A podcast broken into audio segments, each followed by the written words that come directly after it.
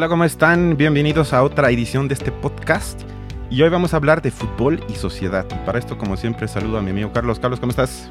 Muy bien, Cristian. Aquí estamos en esta edición futbolera, ¿no? hay para todos, hay para todos. Pero crítica. Y bueno, tenemos un invitado especial. Jesús, que ha sido mi compañero en ya varios equipos de fútbol en los que en su mayoría hemos fracasado, pero hemos hecho un buen intento y siempre damos todo. Muchas gracias Jesús por estar. Bienvenido, ¿cómo estás? muy contento de, estar aquí con ustedes, con Carlos, contigo Cristian. Pues sí, hemos estado en varios equipos de, fútbol, divirtiéndonos que, que al inicio era lo importante, luego con algunas frustraciones por no poder conseguir un poco más de lo que queríamos, pero estamos aquí muy contentos para platicar con ustedes. Perfecto. Y bueno, el tema, como ya dije, es fútbol y sociedad. Y aunque algunos dirán que el fútbol no les importa y no les da nada, creo que nadie podrá negar que tiene un impacto en muchas esferas de la sociedad y creo que con eso se justifica que si queremos comprender a la sociedad del siglo XXI, no se puede dejar de lado el deporte y sobre todo el fútbol. Y queremos iniciar con la pregunta para los tres, en por qué nos apasiona este deporte y quizás que platiquen un poco cómo nació esa pasión y por qué y cuándo. ¿Quién quiere comenzar? Quizás nuestro invitado, ¿no? Sí, si quieren. Va. Pues mi gusto por el fútbol, pues comienza desde pequeño, obviamente. Yo crecí en una familia donde el seno familiar no era un, un apasionado por el fútbol, mis papás no eran grandes consumidores del fútbol. Sí les gusta, pero no, no es el típico padre que te inculca un equipo de fútbol como es en la mayoría de las familias mexicanas que te ponen frente a la, a la televisión a verlo, que te dicen a qué equipo ir, pero yo empecé como de una manera, quiero creer que genuina, al no tener este seno familiar eh, arraigado con, el fútbol, a, verlo eh, en la televisión, me gustó mucho. Después sí, mi padre al ver que, que me gustaba, pues me lleva a un equipo de fútbol y practicarlo, pues ahí me, me adentro totalmente. Yo vivo en, en Celaya, Guanajuato, mi infancia, en un momento donde teníamos un equipo de fútbol que eran los Toros del Celaya, el Atlético Celaya, un equipo que en su momento en los 90 llegó a tener a tres jugadores del Real Madrid que estaban aquí en una ciudad como Celaya. Hoy en día para mí... ¿Cómo, cómo? ¿En serio? Sí, teníamos a Hugo Sánchez, a Emilio Butragueño y a Michel González jugando sus ah, últimos años podemos decir que eran sus últimos años que no estaban en su mejor momento, pero por ejemplo, Butragueño llegó directamente del Real Madrid, de vivir en España, en una ciudad como Madrid, siendo toda una figura, a pasar al Celaya que acababa de ascender a la primera división mexicana. Imagínense eso. era un cambio drástico, algo que, que, hoy en día yo creo que es imposible de, replicar, de ver a, estos tres grandes jugadores venir a una ciudad tan pequeña, a un equipo sin historia prácticamente. Y entonces la ciudad sí se adentró más eh, en el fútbol, empezó a tener mucha pasión, entonces viví en esta atmósfera y fue muy importante para mí. Y yo empecé a ser aficionado a los toros del Celaya, obviamente, al ser pequeño, llegué a ir a algunas ocasiones al estadio hasta que en el 2002 el equipo se cambia de una manera muy abrupta, se lo llevan a, Morelos, un, empresario que tenía unas aerolíneas mexicanas que tenían como cuatro o cinco vuelos en todo el país, uno, un movimiento muy, muy oscuro, muy turbio, como se acostumbra en el fútbol mexicano, se convierten en los colibríes de Cuernavaca, que no jugaban en Cuernavaca, tenían que ir, tuvieron que ir a otra pequeña ciudad ahí en Morelos porque el estadio no cumplía con las condiciones y prácticamente yo en mi infancia eh, a, los 10 años me quedo huérfano de equipo porque mudan a, los toros del Celaya, se, hacen los colibríes y luego descienden en esa siguiente temporada y desaparecen. El dueño huye prácticamente de la ciudad cuando eh, el equipo desciende en uno de tantos pasajes oscuros que tiene el fútbol mexicano y yo me quedo sin afición hasta que después de uno o dos años dije, pues yo le tengo que ir a algún equipo. Y ahí es cuando dije, imaginen un niño de 10 años que, no tiene eh, equipo de fútbol, pero que le encanta. Suena traumático, la verdad. Entonces fue muy complicado para mí y ahí sí desconozco por qué elegí al Cruz Azul como mi siguiente equipo, una institución que al inicio me generó muchas alegrías por un fútbol alegre, espectacular, que en ese tiempo tenía con un jugador como César el Chelito Delgado, un argentino que la rompió en México, pero que después pues he tenido que vivir muchas amarguras con esta afición de, de por el Cruz Azul y esta ha sido mi historia a grandes rasgos acerca de mi afición por el fútbol. Y nada más una pregunta rápida. ¿Cuál, ¿Cómo explicarías brevemente qué es lo que te fascina tanto de, digamos, jugarlo? Porque entiendo lo de la afición, que quizás es un poco más estudiado y aceptado, pero a la hora de jugarlo, ¿qué es lo que te fascina tanto de ese deporte? no sé si es la libertad de poder eh, moverme por todo el campo, de la sensación de, tener el balón, de quizá también de ser parte de un equipo que es eh, como empieza uno de, niño, que te llevan con un grupo de personas que no conoces, que empiezas a hacer tus primeras amistades, empiezas a ver que es una gran manera de convivir con otras personas y esa es la sensación para mí más importante, ya que nunca fui el más destacado del mundo. Y lo otro quizás sería anotar un gol, que es una sensación, yo creo que sublime, donde a nivel deportivo te sientes realizado, es como un gran logro para uno como, como niño y es este de, de, lo que yo quisiera creer, que por eso me gusta practicarlo y, y quisiera también pensar que por, lo que uno visualiza en la televisión de, tener tanto contenido de fútbol, llega el momento que cuando uno lo juega, pues quiere sentirse como si fuera un futbolista. Carlos, es te toca. Muy, muy, muy, interesante, muy válido. No, hombre. Pues yo soy del sur, entonces, em, como que nuestro acercamiento, por ejemplo, con el, con el deporte, más que nada, ¿no? En, específicamente, yo soy de Oaxaca, ¿no? Y pues tenemos ahí a los alebrijes que, pues a veces van, van bien, ¿no? A veces como que nos hacen la finta de que suben, pero pues no suben. Y que ahí vamos a platicar un poco más adelante, eh, quizás, como de este de la inyección de recursos que se necesita para poder estar en primera división. Bueno, mi acercamiento fue bastante interesante porque mm, Oaxaca no se distingue por tener eh, como eh, equipos locales a nivel estado muy representativos, sino mm, más bien lo que sucede es que existen muchos torneos en microregiones, ¿no? Y mucha, mucho esto de la sierranía y, y no se juega específicamente el fútbol, pero pues ese es mi, primer acercamiento de tener eh, los abuelos, los tíos, que se juega mucho básquetbol. Y existe algo que es la Merce en Oaxaca, ¿no? Que es jugar porque ponen un buen de dinero en las fiestas y pues ahí andan los equipos, ¿no? Con todo. Y pues mi acercamiento había sido así, ¿no? Pues tener papás, tíos, ¿no? Hermanos que jugaban al deporte. Y fíjate que mi formación, eh, a mí siempre me metían a los equipos porque soy alto, ¿no? Y decían, no, pues tú, estás bueno para defensa en el fútbol, ¿no? y pues no, nada que ver, ¿no? Soy totalmente malo en ese sentido. De hecho, en mi corta carrera futbolística, ¿no? que pues, es de barrio, eh, la mitad de mis goles fueron, fueron míos y la otra mitad fueron autogoles, ¿no? Entonces, sí, no, fue malísimo. Pero la sensación de competencia era lo que mm, siempre eh, te motivaba, ¿no? O sea, este asunto de poder competir con alguien más, de medirte, de medir capacidades, ¿no? Y en ese momento eh, hay una cierta como eh, secreción de adrenalina en el cuerpo, ¿no? Llega el momento del partido, estás nervioso, hay gente viéndote, ¿no? Y, en eso, pues, pues, decides que juegas y pues vas, ¿no? A perder el miedo, a, tirarte las uñas, ¿no? O sea, jugando fútbol me, se me cayeron muchas uñas de los pies, que fue terrible, ¿no? O sea, fue, fue, fue, fue demasiado loco, no sé, no sé, o sea, la fragilidad de mi ser, Cristian, la fragilidad de mi ser.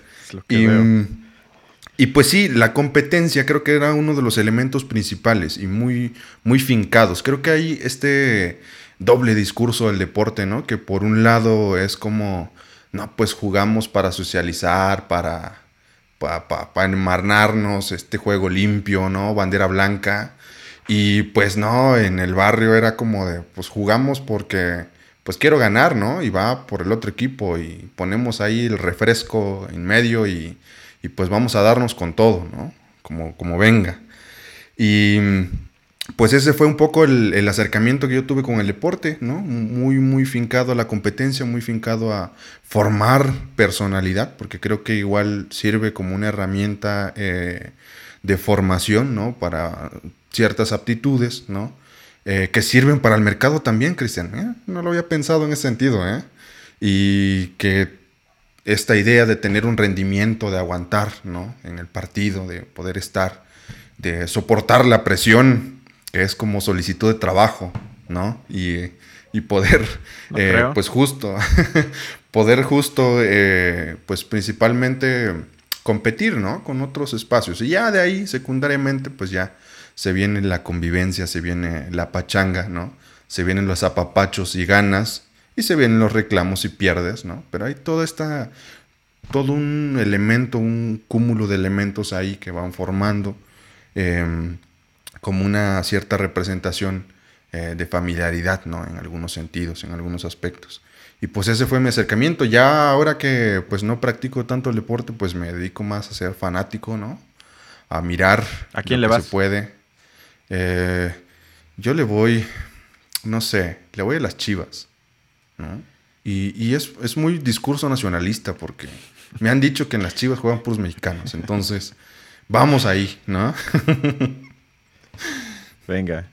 Ahora tú, Cristian, cuéntanos. Eh, bueno, en mi caso seré, trato de ser, es que no sé, yo pensé que íbamos a tener más en común, fíjate, es más interesante de lo que yo pensé sobre esta pregunta, porque en mi caso, debo confesar que cuando yo inicié a jugar fútbol fue a los cinco años y me fascinó al principio porque la verdad mi vida cotidiana no me gustaba nada, entonces era como escapar de la escuela que no me gustaba. Eh, además soy de un pueblo de Alemania de 30 casas en el bosque literal donde no había absolutamente nada y donde en cada pueblo, eh, un poco más grandecito, estamos hablando de mil habitantes, que sigue siendo mini, lo único que siempre había es una iglesia y un equipo de fútbol. y entonces formar parte del equipo de fútbol te daba como el reconocimiento de ese pueblo, de esa comunidad. Ahí eras como, ahí te hacías conocido. Así, no, pues yo soy Cristian, el que juega en la sub 15 de Central, lo que sea. Pero con eso ya el 80% del pueblo ya ubicaba quién es ese güey. Que te decía Cristian el galán. no, no era Cristian el galán. Eh, pero me refiero, eso como que a esa edad te generaba muchas cosas. Y luego también comparto eh, lo que dijo Jesús, que es la primera vez que te enfrentas a que tienes que tratar de formar un equipo con gente que no conoces. Y que además ah, siempre había niños que se iban porque se cambiaban de ciudad, de país, lo que sea. Venían otros, a veces incluso de otras partes de Alemania, con otro acento, con otras formas de ser, a veces muy diversas donde como a todos nos pasa que tienes en el equipo el egoísta, el, que juega mal pero que es buena onda, o sea, siempre tienes como esa combinación muy diversa, pero tienes que crear como una convivencia necesariamente buena para que luego el equipo pueda funcionar. Y a esa edad es fascinante porque lo haces jugando, jugando al fútbol. No lo haces forzado como yo lo sentí a veces en la escuela, por ejemplo, donde es más mecánico, donde te obligan, donde haces este, este trabajo en, en, grupo, ¿no? Porque así es, porque así tiene que ser. Y en el fútbol, pues compartías la meta de que quiero ganar. Puede que Jesús y Carlos me caigan mal, pero me tengo que arreglar como a un nivel mínimo para que seamos un equipo y ganemos. Y eso creo que incluso tiene lecciones sociales y políticas inconscientes, luego mucho más importantes. Y ya como último yo le voy al Bayern Múnich porque soy de ese estado.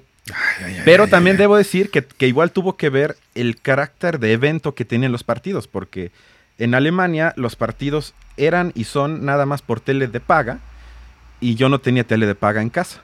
Entonces la única forma, y no había todavía casi internet y era carísimo y muy lento, y como única opción entonces teníamos como un centro deportivo en el centro del pueblo, donde tenían una pantalla gigante y ellos pagaban la tele de paga. Y ahí entonces se juntaban, no sé, a veces hasta 100 personas para ver los partidos del, del Bayern Múnich. Y luego, eh, como allá, por ejemplo, la Champions se juega en las noches, a las 8 o 9 de la noche, era padrísimo salías de la escuela de jugar fútbol o lo que sea, te bañas, vas a ese evento en la noche oscuro, nada más con la pantalla prendida, sufres con los demás como que una causa compartida. Y eran eventos que la verdad al principio sí me marcaban muchísimo. Y también por eso debo decir que pues le voy al Bayern Múnich porque todos le iban al Bayern Múnich. Así pasó y así fue. Y bueno, estuvo interesante, estuvo interesante escucharlos. Pero como este es un podcast eh, no de fútbol, sino de sociedad principalmente, ahorita vamos a tratar de pensar si hay quizás puntos de conexión eh, entre estas dos cosas.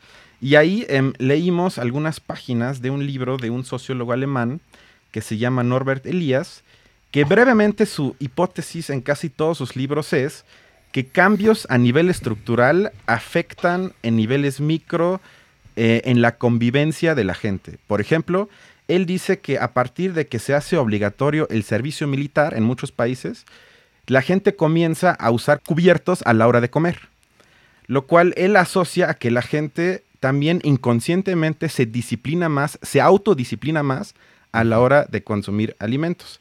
Y ahí vemos cómo algo estructural también afecta el comportamiento a nivel micro. Y la pregunta entonces que les quiero hacer, ¿ustedes piensan que la evolución, aceptando que la hay social, quizás va conectado también con la evolución en el fútbol? O sea, ¿ustedes ven cambios en los últimos quizás dos siglos en el fútbol que ustedes dirían, sí, se conectan también con lo que pasó a nivel social?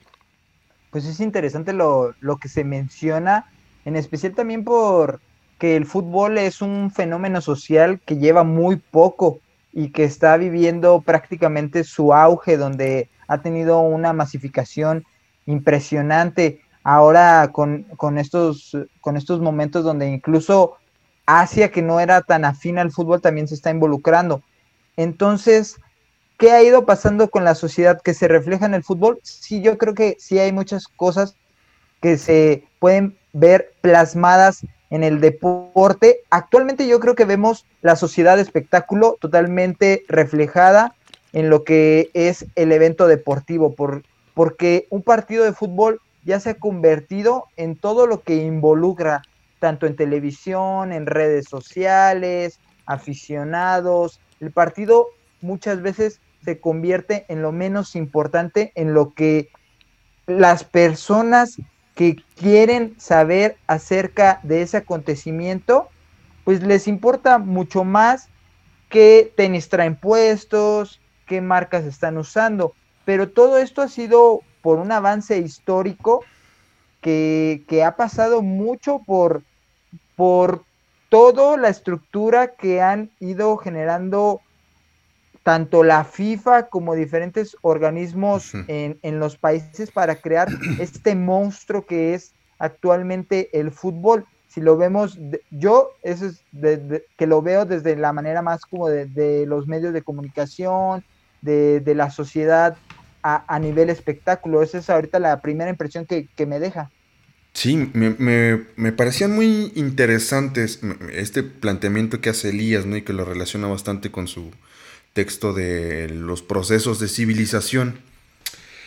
Creo que em, en cierta medida él, va argumentando que hay, un, hay una relación inherente de violencia dentro de estos encuentros que él retrataba, no específicamente en el fútbol, pero estamos hablando del fútbol, sino más bien en otros deportes que se fueron configurando y que fueron dando eh, como una, una especie de evolución, no porque no porque hubiera en sí mismo un acuerdo, sino más bien él lo plantea como una, una, cosa que se fue dando, ¿no? O sea, eh, de manera un poco más espontánea, pero sí generando acuerdos. Esto es, esto es interesante. El asunto de la violencia, que él lo, se remite como a estos eh, grupos de personas, comunidades, ¿no? que no tenían una estructura que los ligara más allá de la religión, por ejemplo, ¿no? y que podrían eh, tener estos, estas formas de, contraponerse unas con otras de maneras muy violentas, ¿no? y que no había, al parecer, eh, formas de regulación específica en ese sentido, ¿no?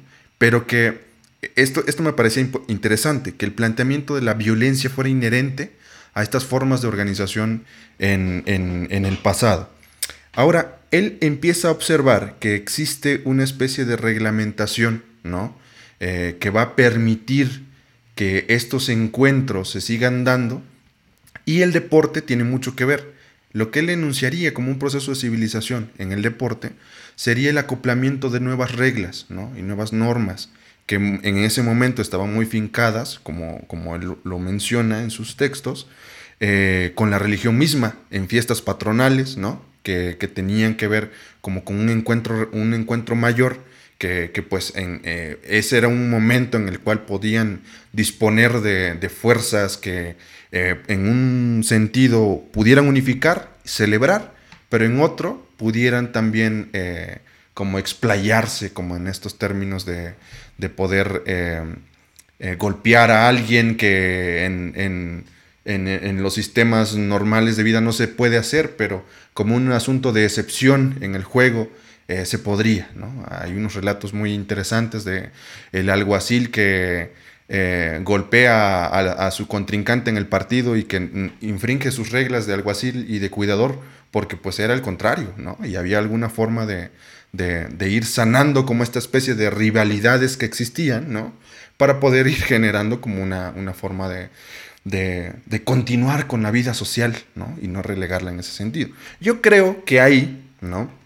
El planteamiento para mí es interesante, pero ya no puede acoplarse a, un, a una forma o no puede dar cabida a las formas sociales en las que hoy nos encontramos, porque ciertamente el deporte es menos violento en algunos aspectos, ¿no? pero se violenta de otras formas. Es decir, esto también lo menciona Elías. Las reglas permitían que las personas que, jugaban los deportes, ¿no? Pudieran generar otras, pudieran buscar ser creativos, ¿no? Y encontrar otras formas en las que poder hacer daño al contrincante, ¿no? Estas formas de, de, tener un, algo contra qué luchar, ¿no? Se ve muy reflejado hoy día en, el deporte actual, o sea, eso sí existe, ¿no? Están los clubes ahí que siempre, es que para mí ahí está un poco el debate, porque yo no sé si comparto exactamente lo que dijiste, porque la pregunta es, si aceptamos que el conflicto o la competencia entre tribus, comunidades, como le queramos llamar, es algo siempre presente en la historia humana, entonces no podría ser que el planteamiento de Elías sí aplica porque el fútbol se podría interpretar como forma civilizada de competencia. O sea, porque sería justo eso, porque hay reglas. Puede ser a veces rudo, pero no hay ni matanza, ni el que pierde es sacrificado, ni nada, sino simplemente se ponen reglas que ambos aceptan y que luego hay uno que pierde y gana, pero aún así se generan incluso ligas, se genera reglamento superior. Hay un árbitro o sea, hay alguien que, digamos, eh, aceptando las limitaciones humanas, toma decisiones que pueden determinar quién gana y quién pierde. Y para mí eso sí sería un indicio que sí hay como hay una autorrestricción muy alta. Porque yo soy el ejemplo perfecto. Es decir, yo cuando juego fútbol, y Jesús lo sabe, yo me enojo mucho con los árbitros y me desespero muchísimo. Pero aún así, jamás puedo hacer nada, porque si ellos marcan mal o si yo me enojo y me expulsan, aún así lo termino aceptando. Y todos lo terminan aceptando. O sea, yo me autolimito muchísimo y tampoco nunca lo golpeo ni nada, sino yo me estoy autolimitando porque acepto esas reglas. Y eso creo que tomándolo como, como avance civilizatorio, sí podría ser algo grande. Porque además, que observando un partido de fútbol, vemos también dos conceptos históricamente siempre presentes, que es por un lado el conflicto entre los dos equipos y la cooperación dentro de cada equipo. Y ahí también sería la pregunta, bueno, ¿cuál es entonces más fuerte? Porque también se podría hacer entonces el argumento contrario, que los deportes en equipo y especialmente el fútbol ayudan a que la gente aprenda a cooperar. Porque como Jesús y yo dijimos, o sea, nosotros aprendimos a una edad muy pequeña a relacionarte con los demás, a tú aceptar tu rol en un equipo, a trabajar con los demás, a necesitar a los demás. Y para todo eso también puede servir un equipo de fútbol y para mí sería un gran avance civilizatorio.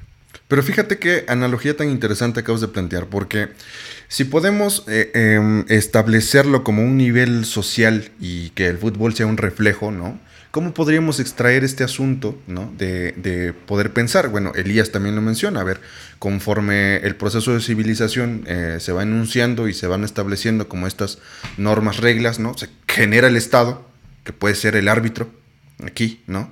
que, va dictando normas, reglas, ¿no? Y que a final de cuentas las acatas, ¿no? Y en esta analogía de, pensar el fútbol como un campo bien grande a nivel social, ¿no? Del Estado-Nación, estas violencias que se generan, ¿no? Em, encuentran formas creativas de poder, eh, de poder justo hacerle la segunda a las reglas, al árbitro, ¿no? Y ahí está la mano de Dios, que ahorita ya con, con, con esta esta cosa de, que piden los árbitros para revisar el bar justo, ¿no? Ya se podría ver. Y que a nivel social podemos encontrar también, eh, saliéndonos del fútbol y, llevándolo un poco a la sociedad, estas formas que han encontrado para poder desviar, ¿no? Eh, las reglas del Estado, las normas, ¿no? Y que se pueden traducir en ciertas violencias como eh, esto que no se puede combatir con el narcotráfico, ¿no? Como el asunto de la corrupción que está ahí, que va buscando, que se van estableciendo nuevas normas, nuevas reglas, pero siempre encuentran una, cabida. ¿no? ¿no? sé, esta analogía se me hacía bien interesante y, pues sí, o sea, en ese sentido, yo creería que pues eh, efectivamente, ¿no? Se va acoplando y se va adecuando a, los sistemas eh, sociales actuales. No sé, Jesús, ¿quieres decir algo? Y recordar también que el fútbol en, en sus orígenes más rudimentarios nace con mucha violencia eran prácticamente dos ciudades compitiéndose a morir por llevar el balón de una ciudad a la otra. Entonces, también sí concuerdo eh, en el aspecto que ha sido de alguna manera pacificador de controlar a, la, sociedad, como ustedes mencionaron. Hay muchos pueblos eh, eh, en México, por decir algún ejemplo, donde las personas van y, y saben que pueden ser la peor persona del mundo, pueden ser incluso hasta delincuentes, pero dentro de un partido de fútbol acatan, como ustedes dijeron, las reglas, se, meten en, este mundo del deporte donde tienes un equipo, hay un reglamento, hay un árbitro y encuentran una manera de también de, de apaciguarse, de ocupar su tiempo, como también lo menciona el texto, que fue una manera muy importante de llenar como estos vacíos que iban a ir ocurriendo con la industrialización, de ocupar el tiempo, de ocupar incluso la mente. Entonces también encuentro esos aspectos importantes que ha cubierto el fútbol, por también decir otros deportes, eh, en, esto, en estas sociedades actuales.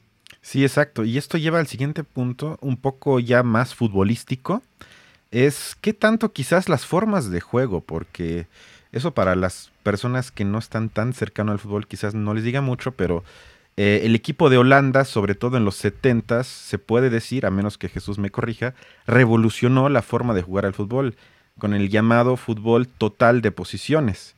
Y hay argumentos sociales que hacen una conexión entre la organización social de Holanda de ese entonces que luego se ve reflejado, por lo menos en parte, en su forma de jugar. Y ahí se podría pensar, y ahí está la pregunta, si entonces la forma de jugar quizás más famosa, porque casi todo el mundo ha escuchado ese concepto, aunque al creador casi no le guste, es el famoso tiki-taka. Eh, nace o se hizo mundial con el Barcelona hace como 15 años, luego con la selección de España, que durante 5 o 6 años por mucho fue la mejor selección del mundo, y que también fue un juego muy dominante en el que yo hago todo con el balón, incluso me defiendo teniendo el balón. ¿Ustedes podrían construir algunas relaciones en cómo se organiza una sociedad, en cómo es un país, en cómo quizás es la cultura de un país con su forma de jugar al fútbol? Es decir, también para el caso mexicano quizás. Sí, sí, hay algunos ejemplos que, podemos mencionar. También hay, casos históricos, por ejemplo, en el fútbol sudamericano, que tiene más regate, que tiene más picardía, también se remonta a que muchos de los jugadores fueron personas este, esclavas que se les permitía jugar en partidos, eh, en especial en Brasil, por eso la, raza negra, que cuando tenían la oportunidad de, jugar un partido de fútbol,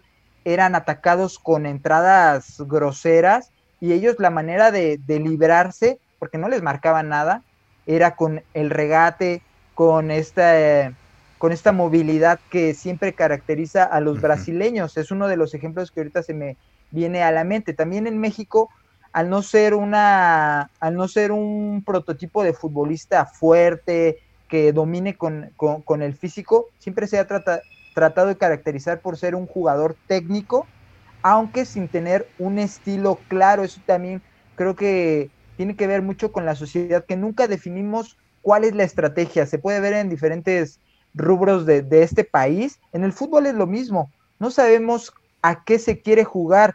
En México se tiene una dualidad muy interesante porque somos superiores a los rivales de la región, pero inferiores a las grandes potencias. Entonces encontramos este, este incertidumbre de no saber qué se quiere hacer en el caso mexicano. Y lo que tú ya mencionas en Holanda, desconozco ahí cuál es la relación social que les ayudó a formar este, esta revolución que, como tú bien dices, fue marcada, fue muy importante en los 70 Luego se trasladó eh, parte de ese Dream Team con, con Cruyff en el Barcelona y que termina, terminó en el Tiquitaca que mencionas. Pero eso es alguno de los ejemplos que se me vienen ahorita a la mente.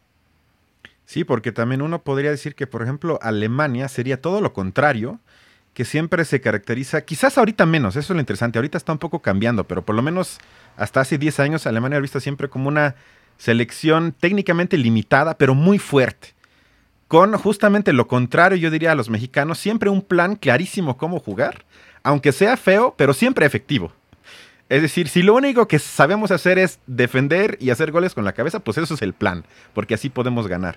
Y ahí quizás también eso sería un reflejo, aunque quizás ahorita algo que comprobaría esa hipótesis es que ahorita por la migración hay un intercambio cultural, aunque no me gusta esa palabra, pero hay como un intercambio ya más grande y entonces en la selección alemana ya no mm. juega ese alemán quizás como en los 70, sino juega gente como Özil, como Boateng, como Götze, que ya parecen a gente de Brasil o Argentina.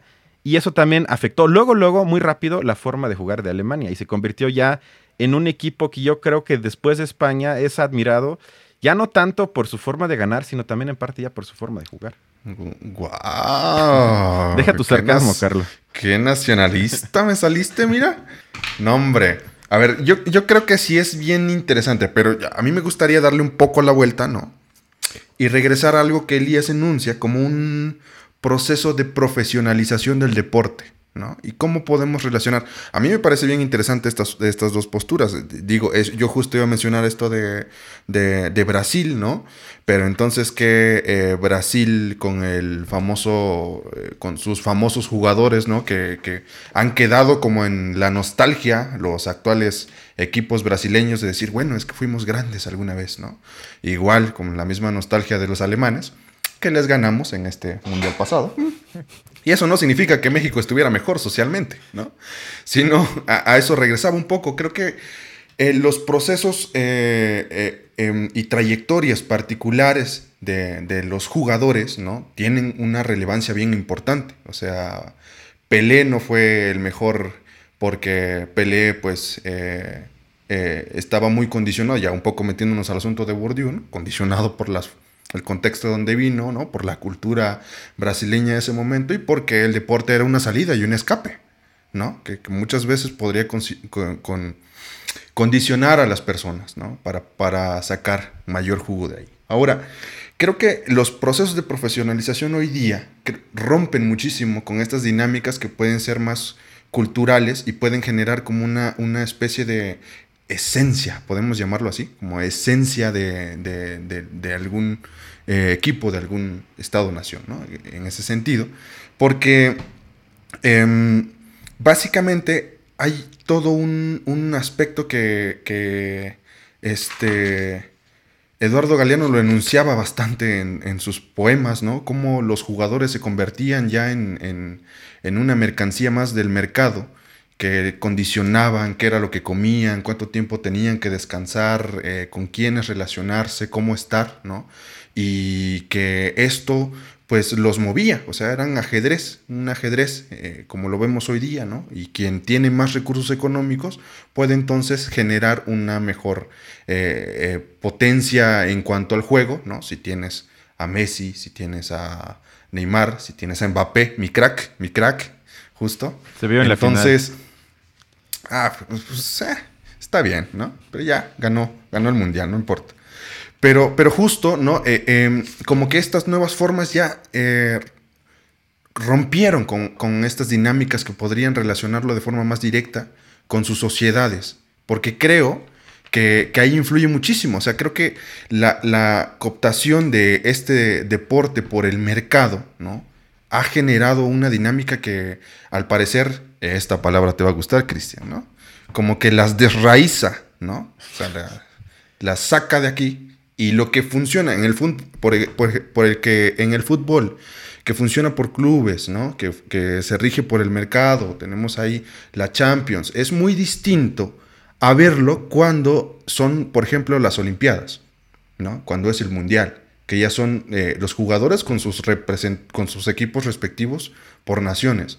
Ahí Messi, pues es Messi, ¿no? Y se espera mucho de él. Ahí sí, Alemania es Alemania y se espera mucho de Alemania, pero pues le ganamos, o sea, pues a ese nivel. ¿no? pero ahí sí no estoy de acuerdo, porque para mí sigue siendo un reflejo y eso lleva al siguiente punto que conecta con lo que dijiste porque creo que sí em, podemos observar a nivel mundial un aumento en la desigualdad dentro de cada país. O sea, hay una brecha que se va abriendo, pero también se va abriendo esa brecha en las ligas, en casi todo. México podría ser la excepción, pero es porque es un caso particular, pero en las grandes ligas europeas, en cada una, hay máximo uno, dos, quizás tres equipos, pero creo que más, siempre son dos, o a veces hasta uno, que gana desde mínimo 10 años prácticamente todo y se espera ya nada más quizás a dos partidos al año que se ponen más o menos cerrados y en los demás nada más la pregunta es, ¿ganan 5-0 o 7-0? Y ahí sí creo que se puede establecer la conexión y ahí también se ve la diferencia entre países, porque si nos vamos, por ejemplo, a la forma de capitalismo, en su caso específico, Inglaterra es un capitalismo mucho más salvaje, mucho más abierto, mucho más eh, el capitalismo de Manchester que le llaman, sin seguridad, abierto, salvaje, global y todo, y es la liga que por mucho maneja más dinero. Ahí juegan los jugadores eh, que ganan más, los equipos casi todos tienen dueño y a veces hasta el número 3 de Alemania tiene los mismos ingresos que el número 15 de Inglaterra. En cambio, Alemania, que es conocido históricamente por una forma de capitalismo un poquito menos salvaje, tiene incluso eh, los derechos de televisión de manera centralizada, lo cual quiere decir que si, si quieres transmitir los partidos de la liga alemana, compras todos. Pagas un precio general que luego se reparte entre los equipos. El número uno sí le toca más que el último, pero la, pero la brecha es mucho menos grande que, por ejemplo, en España, que tú puedes comprar nada más los partidos del Madrid y del Barça y los demás no, y les pagas muchísimo dinero a esos dos equipos, lo cual entonces hace la competencia pues mucho menos injusta. Y ahí está la pregunta entonces para Jesús, porque eso es algo que me interesa mucho. ¿Tú crees? O sea, porque por ejemplo yo extraño los años, hace 15, 20 años, cuando en las ligas europeas podía ganar, no el que sea, pero eran como 10 equipos que podía ganar. O sea, podía ganar en España el Alavés, el La Coruña, y en Alemania el Wolfsburgo, el Bremen, en Dortmund, y en Francia también estaba súper reñido, y ahorita ya está súper aburrido. ¿Para ti es nada más un reflejo del avance de la desigualdad a nivel de la sociedad? ¿O hay otras cosas que pasaron en la esfera del fútbol que no tomó en cuenta y que quizás eh, tuvieron eso como resultado? Sí, yo también coincido que el modelo rapaz que tiene actualmente la economía también se traslada al fútbol y estamos viendo este desgaste de las ligas locales que tú mencionaste. Hay un desinterés por completo de los espectadores por saber qué va a pasar en su liga doméstica, porque ya sabemos quién va a ser el campeón. Y por eso tanto interés actualmente en la Champions League, donde las grandes potencias se pueden enfrentar entre ellas. E incluso han tenido la idea, se ha mencionado la teoría de que estos grandes equipos de Europa quisieran ya no jugar en sus ligas locales y poder participar solo entre ellos en un estilo de competencia similar a la Champions League, pero que cumpla o o que sustituya a las ligas locales.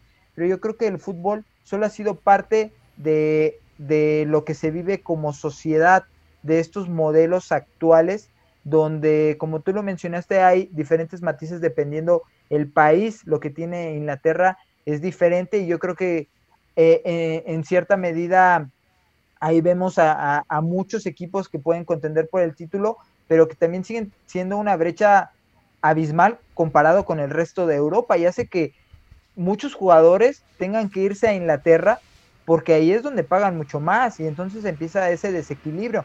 En Alemania el modelo de repartir los sistemas de televisión me parece que es lo ideal y que deben eh, mantener eh, y replicarse en, en, en, otras ligas, caso que aquí, por ejemplo, en México no pasa y sucede lo mismo, cada equipo vende sus derechos de televisión por separado y generan estas diferencias que cada vez ya lo estamos viendo mucho en la Liga MX. Ya hay equipos que son muy dominantes y que ya va a ser muy difícil ver a un equipo humildes terminar siendo campeón.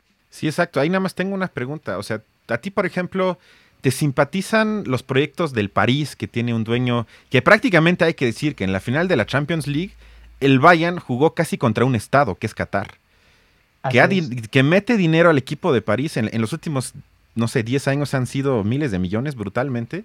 O que el Inter, que según yo tiene un dueño chino que también está metiendo muchísimo dinero. El United, que creo que también tiene un dueño asiático, algo así. Y a muchos otros equipos. ¿A ti te simpatiza eso que ya se convierta más bien en juguetes de supermillonarios a nivel mundial y a ver quién compra a quién y armo los super equipos? ¿Te parece algo como positivo o dirías que ahí la FIFA quizás debería cambiar un poco las reglas? Sí, urge, urge que hicieran algún modelo que restringiera la, inversión de, capital de esa manera tan, tan despiadada como tú lo mencionaste, es prácticamente un estado que está detrás de un equipo y hace que no sean tan interesantes para el aficionado, pues tanto las ligas domésticas como también incluso llega a ser la Champions League en la fase de grupos donde ya sabemos quiénes van a pasar y que parece solo una cuestión de trámite. A partir de 2011, si no mal recuerdo, se creó el supuesto fair play financiero que trataba de gestionar de que los equipos no gastaran más de lo que ingresaban. Pero ha habido miles de artimañas que han encontrado los clubes para saltárselo. El París lo hizo con, el caso de Mbappé, porque para su adquisición del Mónaco al París hicieron un préstamo con una cláusula de, de compra. Entonces se tiene que regular mucho más. La FIFA y la UEFA son los encargados y no se han preocupado por hacer esto. Siguen permitiendo que las grandes potencias sean las que dominen el fútbol. Ahorita lo que han permitido es que surjan los nuevos millonarios que, le invierten en equipos que no tienen tanta historia y esto genera un poquito como de conflicto para los aficionados que les gusta lo romántico de ver siempre a, los equipos con mucha historia y que les cuesta ver al Chelsea, al París, actualmente al Inter, que sí tiene mucha historia, pero ahorita que tiene una reinversión, pero que les cuesta todavía eso. A mí no me gusta nada y creo que le está causando un daño importante al fútbol y que tarde o temprano va a impactar en el nivel de interés de los aficionados. Sí, exacto, porque a eso iba, que siendo un poco autocríticos, el nivel de interés no ha bajado, sino ha subido.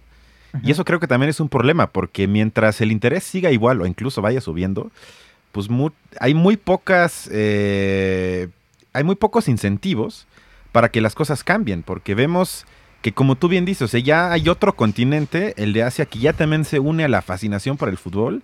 En la Liga China, quién sabe qué vaya a pasar, pero están invirtiendo también muchísimos millones. No vaya a ser que en 10 años quizás sea una liga importante a nivel mundial. Y eso lleva a que los mercados cada vez sean más grandes, porque a menos que yo esté mal informado, que muchos equipos europeos al inicio de la temporada viajan a otros continentes para uno o dos partidos porque con eso generan millones. Y eso creo que también son entonces dinámicas del mercado que ahí sí el fútbol responde nada más a la oferta que genera. O sea, tampoco yo podría decir, bueno, es que si todo el mundo lo ve, yo incluyendo, el mundial fascina a nivel a todos los países a nivel mundial prácticamente, entonces, ellos te dicen cuando hablas con gente ahí que tiene quizás puestos o cuando lees entrevistas, dicen, bueno, ¿y por qué voy a cambiar algo si todo mundo sigue viendo y está encantado? O sea, creo que ahí estamos en un conflicto donde creo que tiene que pasar lo que tú dijiste al final, que tiene que llegar a tal grado que ya la gente diga, esto es demasiado. Y quizás el virus ahorita, quizás esta pandemia, pueda ser un punto de inflexión donde la gente diga, bueno, quizás, o también a mí me parece muy, muy triste con ese término que, que nos dimos cuenta que el fútbol no necesita a gente en el estadio. Me, parece, o sea, sigue funcionando, sigue generando ingresos. Ya nos dimos cuenta, digo, ya lo sabíamos, pero ya lo vimos en los hechos, que lo que importa es la televisión. Mientras transmite la televisión, si hay gente, se ve más padre, sí, es más emocionante, pero al negocio le da prácticamente igual si hay gente en el estadio y no, o no. Y eso sí hace 40 años hubiese sido impensable.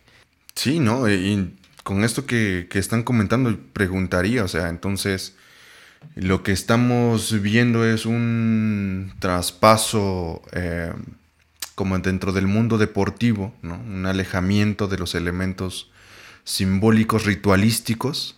Eso es importante. porque eso, eso nunca hubo, o sea, nunca ese romanticismo a veces, si yo caigo en eso, es falso. Porque, ok, yo le voy al Bayern Múnich que no tiene un dueño, pero que tiene empresas que la apoyan grandísimas y que sigue siendo prácticamente algo que no tiene nada que ver con un equipo local, con, con jugadores del pueblo, lo que sea. Un, poco no me refiero a eso, sino, o, sea, a la función del deporte, ¿no? Como, como un, espacio de eh, cohesionador social. Esto, esto es importante porque creo que este, este, tipo de representaciones, sobre todo las personas, ¿no? Por, ejemplo, que hoy en día no pueden gozar de ver en una pantalla de 60 pulgadas con unas super bocinas el fútbol eh, en alta definición, ¿no? Que pensaban estos espacios como eh, el domingo, después de la chamba, dura, ¿no? Vamos, socializamos unas cervezas, ¿no? Y pues ahí hay un momento que Durkheim llamaría la efervescencia colectiva que se va cueciendo ahí, ¿no? Y nos combinamos y estamos unos con otros, ¿no? Y esta, esta cosa, otra vez, el impacto del, del, COVID eh, viene a afectar como a este referente simbólico que alejándolo un poco de todos los elementos económicos existentes, preexistentes y que lo acabas de decir, dinamizan más con esta pandemia, ¿no? Pero el otro lado de, de, de de conformación de elementos simbólicos, de, de representaciones sociales que permitían eh, tomar los espacios de ocio, los espacios de, dispersión, ¿no? Eh, se perdieron entonces. Y esto también es importante, enunciarlo, o sea, podemos vivir con sin eso, con eso hiciste un puente perfecto para el siguiente punto que es para ustedes, porque yo ahí no tengo respuesta y llevo años buscando respuesta. Es que si algo he aprendido de México, que hay pocas cosas que importan y pocas cosas que unen y mucho menos cosas que causan como sentido de pertenencia a un nivel grande y que trascienden incluso clases sociales. Y obviamente hablo de la famosa selección mexicana. Entonces, eh, para Jesús, la pregunta, ¿cómo explicarías o tú cómo, cómo te metieron a esa, yo le llamaría jerga de que te tienes que poner la verde y cuando hay un mundial no se trabaja, se paraliza absolutamente todo? Y me identifico con la selección mexicana, aunque nunca han ganado, aunque la organización sea nefasta, aunque no hay prácticamente ninguna esperanza, pero cada cuatro años se infla el globo y más allá de que la gente esté triste y los manipulen en la tele, creo que sí hay algo más grande que eso, ¿no? Sí, sí, sin duda también he sido parte de, esta maquinaria que tiene la selección mexicana. Es un bombardeo gigantesco que hay de las televisoras para hacerte creer que la selección mexicana tiene posibilidades reales de trascender en cada mundial.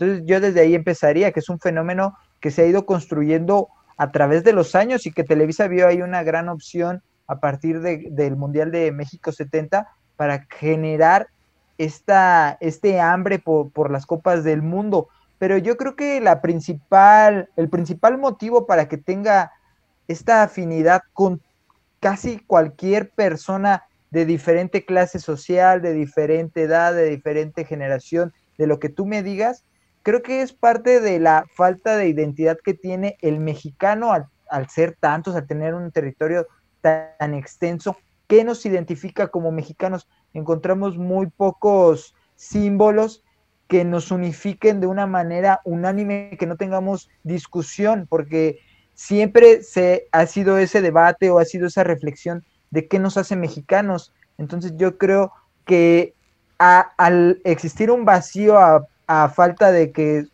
se habla mucho del himno de la Virgen de Guadalupe, algunas personas incluyen a las Chivas del Guadalajara, pero principalmente la selección mexicana. Entonces, yo creo que ese es el, principal motivo que tiene el, aficionado al fútbol y que atrae a tantas personas durante un mundial o durante un torneo internacional, porque ahí incluye a gente que no le gusta el fútbol, que incluso es detractora de, del fútbol y que cuando llega el mundial, todos están ahí bajo la misma bandera. ¿Y tú crees, eh, como pregunta rápida, que hubo un cambio? Es decir, ¿es la misma identificación eh, en los 70s que hoy? ¿Hubo como hay una evolución? ¿Se hizo más intensa, menos intensa, diferente? Identificación, no sé si podemos decir si es más intensa o no, pero la, manera en que ahora es tan mediática la selección mexicana sí ha agudizado el interés por lo que sucede durante una Copa del Mundo, porque si bien tuvimos dos mundiales, que eso ayudó mucho a generar esta, esta masa de aficionados, en especial por el tricolor, pues también la falta de éxitos parecía que iba a ser evidente que eso no iba a ser sostenible, pero la televisión ha procurado año con año en mantenernos cautivos y seguir teniendo aquí a la gallina de los huevos de oro porque es un mercado impresionante que abarca incluso dos países, lo que tenemos de, población en México y, lo, y los migrantes que hay en Estados Unidos, que es otra manera de llevarles eh, ese poco de México estando allá. Son más, se calculan que son más de entre 35 o 40 millones de personas que les gusta la selección mexicana en Estados Unidos. Entonces es grandísimo el mercado y, la televisión no lo ha dejado de explotar. Sí, no, totalmente eh, interesante lo que acaba de decir Jesús, ¿no? Y, pues sí, yo creo que hay algo más, ¿no? Hay algo más que, que está ahí funcionando, cuestionando esta especie de eh, seguidores fervientes como los de los Pumas, o sea, o los del Cruz Azul que no llegan a la final y nada más y siguen, no, bueno, pero, Es que, pero es que esa es la pregunta porque creo que, es que Jesús a eso voy. hizo ah perdón perdón vas vas. A eso a eso voy un poco. Tranquilo Cristian tranquilo relájate. No no no. Em, Emilio Durkheim en su texto de las formas elementales de la vida religiosa mm, él va argumentando que eh, no hay sociedad que no tenga religión ¿no? Eh, esta puede ir desde la religión entendiéndola como el Dios que tenemos aquí, eh, que puede ser católico, ¿no? la Virgen de Guadalupe, esto y lo otro. ¿no? Pero él hacía una distinción entre las sociedades em, que tenían unas, unas formas de, trabajo menos complejas, ¿no? que sus formas religiosas eran también menos complejas, es decir, podían tener un tótem, un, algo que ahí eh, fungía como representación de algo supremo, algo que los elevaba.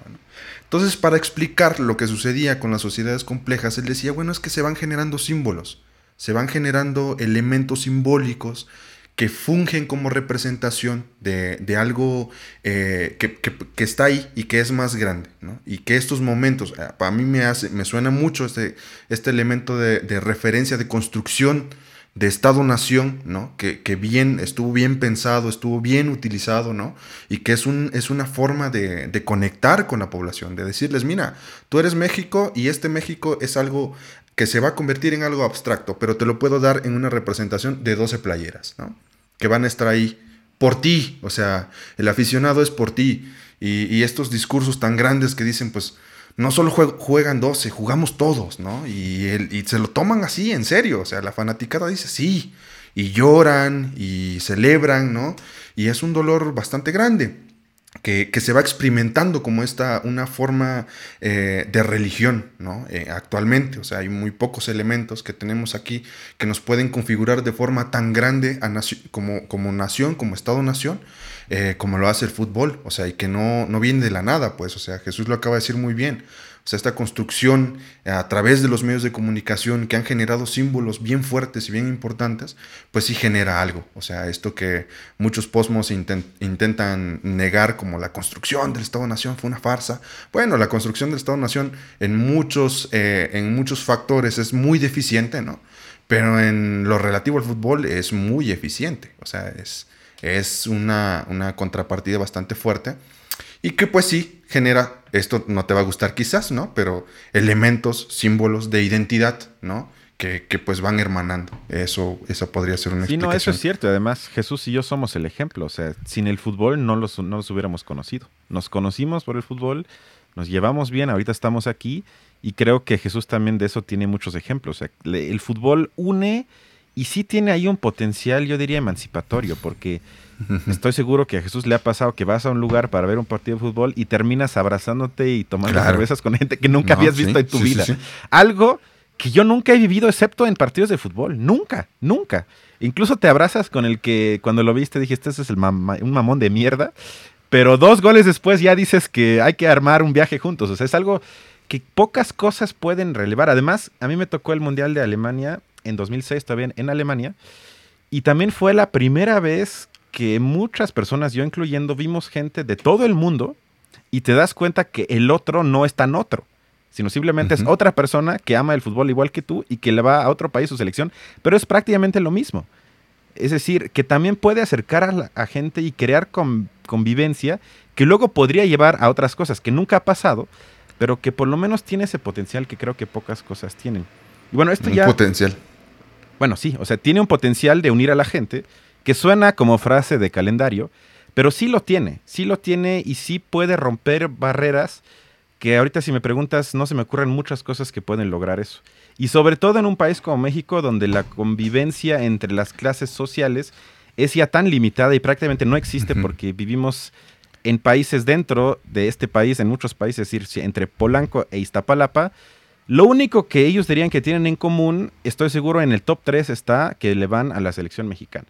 Y eso potencialmente puede llevar a otras cosas, pero bueno, eso quizás es muy tópico. Y esto lleva a que yo me hice unas breves reflexiones sobre fútbol y filosofía, porque yo me pregunté, bueno, ¿y por qué nos gusta tanto y cómo podría explicar esto en algunos puntos muy, muy breves? Porque algo que yo odio, por ejemplo, del fútbol americano es lo mecánico y es lo poco fluido. Y algo que amo del fútbol, y es paradójico, es que el fútbol prácticamente se podría caracterizar como un fracaso constante. Porque el 95%, si no es que el 99% de las jugadas terminan fracasando. Y el 1% de jugadas que no terminan fracasando, esos son los pocos goles que vemos. Y a veces ni siquiera eso, a veces no hay ni un gol y quedan 0-0. Pero esto lleva, creo que a nivel inconsciente eso nos gusta porque al fin de cuentas en la vida estamos destinados a fracasar en algún momento y el fracaso final es la muerte. Y aún así, si asumimos que el fracaso final es la muerte, en nuestras vidas todo mundo tenemos que experimentar, a veces más, a veces menos, muchos tipos de fracaso. Y eso creo que inconscientemente nos conecta un poco con ese juego. Además también, y eso tiene que ver con que se juega con los pies, que también es fascinante porque el control que tenemos con los pies es mucho menos que con las manos. Y eso lleva a que el fútbol sea cero predecible y haga, por ejemplo, más difícil el dopaje, porque tenemos tantos, yo soy amante del ciclismo y muchos otros deportes, pero donde ya está tan arraigado ese tipo de prácticas, donde prácticamente gana el que tiene el mejor médico que le da los mejores medicamentos. Pero en el fútbol sí puedes agarrar un poco más de fuerza, lo que sea, pero el talento, el ser espontáneo en la cancha, para eso hasta ahorita no han inventado nada. Y eso lleva entonces a una, yo le llamé asimetría genial, en que eh, nos gusta que sea impredecible porque se juega con los pies. Y eso estéticamente también es un poco un libre juego de imaginación, porque como dije, en el fútbol americano son jugadas muy muy cortas que puedes planear hasta el último paso del corredor que dices va para allá y lo que sea. Y se interrumpe constantemente, en el fútbol no. Entonces hay poco espacio para racionalidad y calculación. Y eso como último me llevó porque también me hice la pregunta, bueno, ¿y por qué será que en el país que más entraría en lo que yo comparto con lo que dijo Jesús en la sociedad del espectáculo, que son los Estados Unidos, el fútbol sí comienza a pegar más, pero históricamente no tiene presencia casi. Y eso creo que tiene un poco que ver que esa como apertura a experimentar contingencia, es decir, la incertidumbre, culturalmente en los Estados Unidos no es bien visto. Por eso les gustan más los juegos donde el fracaso casi no está presente. Porque, por ejemplo, en el básquet, en el americano, la mayoría de las jugadas no son fracasos y además están calculadas siempre exactamente y con mucha racionalidad, algo que en el fútbol casi no está presente. Y por eso yo creo que pega más en sociedades como Europa, como África y ahorita como Asia, que en una sociedad pues que es el reinato del capitalismo y donde si algo es impredecible es mal visto por los mercados. Y bueno, estos fueron mis breves pensamientos filosóficos. Pero eh, con esto nada más una última pregunta para ustedes. Em, sobre todo para Jesús, ¿qué piensas tú? ¿Cómo impactará esta crisis del coronavirus, esta pandemia? ¿Crees que tendrá un impacto en el fútbol en el sentido que marcará un parteaguas, que habrá un antes y después? ¿O que simplemente se van a esperar a que hasta que esto ojalá un día mejore, otra vez va la gente al estadio y sigue todo como antes? Yo creo que faltará un poco de tiempo para ver el verdadero impacto, pero me encantaría creer que la proyección es hacia un cambio positivo hacia de, desinflar todos estos altos precios de los jugadores, como lo mencionaste, saber que eh, el aficionado de, del estadio se le tiene que volver a dar una importancia porque actualmente todo está centrado en el de la televisión, volver a, a hacer clubes, porque hemos, esta palabra se dice mucho, pero la mayoría son equipos dominados con un, una persona, un empresario que que es parte del control completo del equipo y ya no hay socios, ya no hay una cooperación, ya no eres parte del club, son muy pocos los equipos que actualmente mantienen ese modelo y me gustaría pensar que se puede volver a recuperar este sistema donde todos participen, donde todos se involucren ante la falta actual de recursos que hay, patrocinadores y de los grandes empresarios que son los que mueven hoy por hoy, por hoy el fútbol y creo que hacia allá debe de ir y como lo mencioné también anteriormente, frenar esas ideas de las grandes potencias de aislarse por completo, de ya no medirse con los equipos humildes semana a semana y pensar ya solo en, en que un partido del Barcelona contra el Manchester United puede valer más que toda una temporada en la Liga Española y volver a recuperar eh, estas ligas domésticas al no tener la facilidad de, viajar hoy eh, tan fácil como lo eran en esos años, creo que por el momento va a ayudar a estabilizar un poco esos cambios tan radicales que iban a llevar al fútbol a un desinterés por completo, no por completo porque ya era un, fenómeno gigantesco, pero que sí iban a desacelerar su crecimiento y que pueden ayudar a revitalizarlo y dar otra vez esa esencia que lo hizo tan exitoso. No, que acabas de, darle al clavo, o sea, creo que es bien interesante este asunto de, del, del, fútbol, pero no solo como el fútbol, o sea, creo que hay una mafia bien grande del, dentro del deporte que no permite que, que copta como estos procesos que podrían ser mucho más integrales y pensados en la formación humana, o sea, básicamente, ¿no? Que podría dar mejores frutos en ese sentido. Y pues eh, em, nada, ya creo que vamos a cerrar, ¿no? ¿Esto es correcto? Sí, yo nada más quería decir que em, yo creo que va a ser inevitable que esta crisis aumente más la brecha y lleve a algo que lo que dijo Jesús, que va a haber superligas continentales. Lo veo prácticamente inevitable porque em, la única forma de evitar eso sería que haya un cambio de sistema económico que evite que haya tan, tanto dinero en tan pocas manos y que la gente pueda invertir y como no veo eso cerca, entonces la gente se va a aburrir de que vea un Madrid contra Deportivo Alavés que ganen 5-6-0 y van a pedir cada semana partidos de Champions League. Y creo que ahorita el formato que vimos sí fue un éxito porque los, las cuotas de televisión a nivel mundial fueron muy altas. ellos mismos se sorprendieron que tanta gente, yo incluido, como que quedó fascinado por el formato casi tipo mundial, con partido único, y eso si nos imaginamos con aficionados cada dos semanas partidos entre dos grandes equipos, creo que podrían alcanzar una audiencia a nivel mundial que no se han imaginado, sería un negocio muy grande y no creo que tengan piedad con los equipos pequeños, lo cual obviamente es una lástima. Pero bueno Jesús, muchísimas gracias por tu tiempo, eh, estuvo muy interesante y espero que nos veamos pronto. Sí, ojalá que sea muy pronto y muchas gracias a ustedes por permitirme estar aquí, platicar del fútbol que tanto me gusta. A veces son más deseos que una proyección realista, pero son muy buenas las reflexiones que dejamos ahorita en esta conversación. Perfecto. Y nada, yo para despedirme ya nada más. Desde un formato literario, Eduardo Galeano en Cuentos de Fútbol dice, los nadie, los condenados a ser siempre nadies, pueden sentirse alguienes por un rato, por eh, dura y gracia de esos pases devueltos al toque, esos gambetes que obligan, que dibujan setas en el césped, esos golazos de taquito y de chilena, ¿no? Ahí está, hermanando el fútbol en cierto sentido. Perfecto. Pues venga. Y hasta la siguiente. Bye. Bye.